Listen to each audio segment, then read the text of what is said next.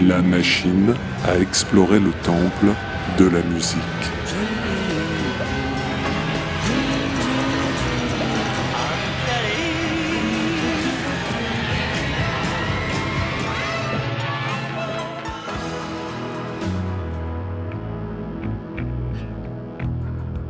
Les titres phares des artistes méconnus, les titres méconnus des artistes phares.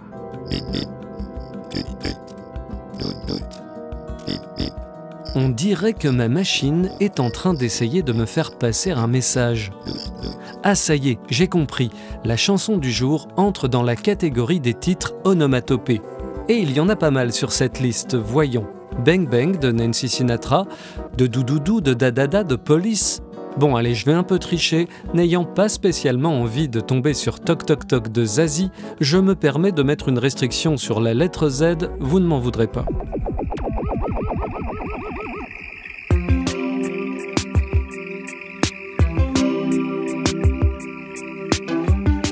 Année 1983. Titre Doute Doute, artiste Freur.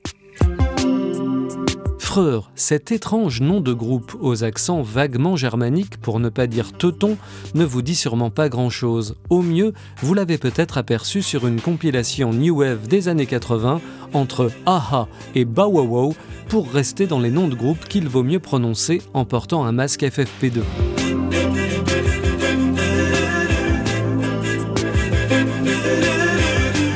Pourtant, au sein de cette formation éphémère, ont débuté deux musiciens qui allaient marquer la musique électronique de la décennie suivante. En cette année 1983, les musiciens britanniques aiment plutôt bien les synthétiseurs, le gel fixant pour les cheveux, le eyeliner et le fond de teint de leur grande sœur. Les Gallois de Freur n'échappent pas à cette règle néo-romantique et sortent un premier album qui s'inscrit dans la vague nouvelle du moment, la fameuse New Wave synthétique.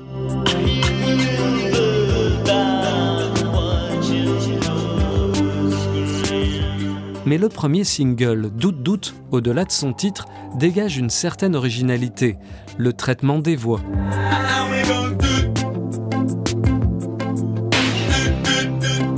L'alliance réussie des guitares et des boîtes à rythme et autres artifices électroniques.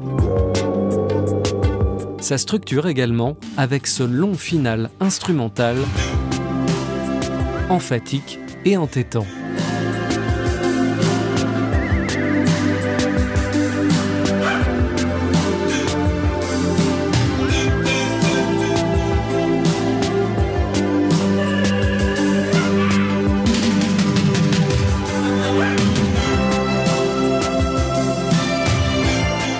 Single, Doute Doute, aura une carrière honorable dans les charts et même remarquable en Italie et en Allemagne, ce qui ne sera le cas d'aucun autre extrait des deux albums que sortira Freur.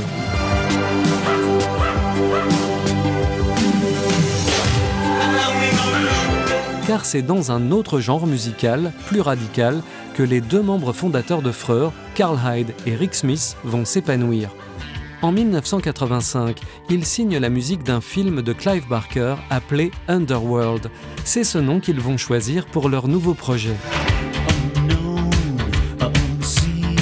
Après deux albums très dispensables, adjectif bien pratique quand on rechigne à employer le terme mauvais, sorti à la fin des années 80, Underworld prend un virage déroutant en 1990, voyant arriver le mouvement techno qui va révolutionner la décennie et le monde de la pharmacie en particulier.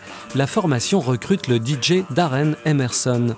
L'album Dub No Bass with My Headman en 1993 sera un des disques références de cette nouvelle scène. Mais c'est leur titre Born Sleepy sur la bande originale du film Trainspotting qui va devenir un hymne du genre en 1996.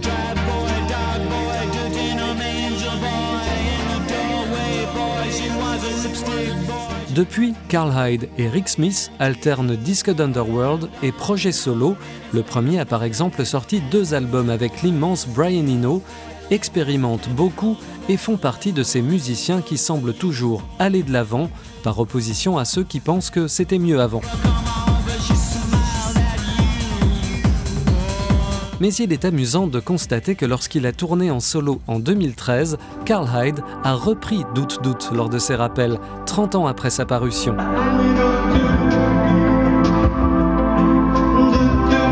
Comme quoi, personne n'est à l'abri de la nostalgie, pas même les expérimentateurs.